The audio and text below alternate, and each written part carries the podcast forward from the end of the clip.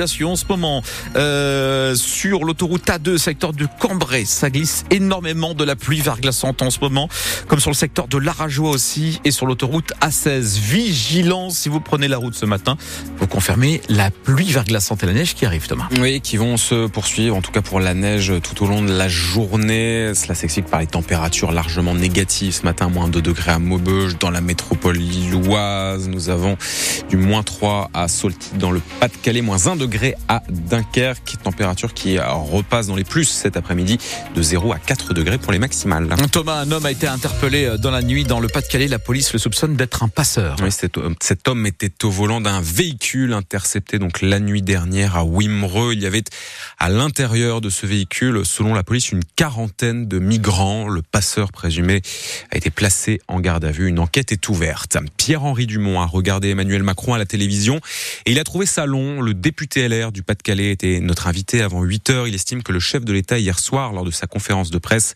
s'est écouté parler sans fixer de cap. Vous avez pour vous faire une idée sur francebleu.fr ce matin un article qui résume tout ce qu'a dit hier soir Emmanuel Macron pour relancer la natalité. Le président a notamment évoqué la création d'un congé de naissance qui serait mieux indemnisé que l'actuel congé parental. Dans la salle hier soir pour cette conférence de presse, les ministres du nouveau gouvernement dont Rachida Dati, la ministre de la Culture qui annonce ce matin chez nos confrères de RTL qu'elle sera candidate à la mairie de Paris pour les élections municipales de 2026. Dans son dernier bulletin publié ce matin, Météo France maintient sa vigilance orange, neige, verglas pour le nord et pour le Pas-de-Calais afin d'éviter les accidents. Plusieurs mesures ont été prises. La vitesse maximale autorisée est abaissée de 20 km heure sur les grands axes de la région. Interdiction de circuler également pour les poids lourds de plus de 7 tonnes 5. La mesure court pour le moment jusqu'à midi.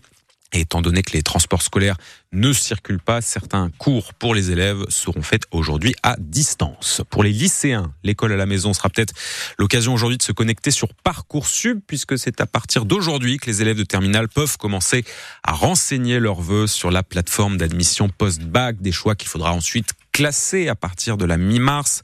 Ce moment Parcoursup est tous les ans source d'interrogation, voire de stress pour les élèves. Il faut se poser les bonnes questions. Emma, c'est de quoi elle parle, est en terminale à Lille, au lycée Pasteur. L'an prochain, elle espère faire une licence d'anglais. Et elle nous parle de cette fameuse plateforme Parcoursup. C'est un peu un thème euh, un peu flou pour nous, parce que enfin, on est encore très très jeune et faire ce choix aussitôt, c'est un peu euh, brusque pour les élèves. Il y a beaucoup de gens qui veulent faire certaines choses et euh, ils ont trop peur de s'inscrire dans cette université parce que vu leurs notes et leur confiance en eux, je crois qu'ils sont incapables de faire ce choix maintenant. Ils se découragent super facilement en voyant les pourcentages. Par exemple, j'ai une amie qui veut faire plus dans le scientifique, etc. Ce sera beaucoup plus compliqué pour elle d'entrer parce que la compétition, c'est beaucoup plus fort dans ce domaine-là.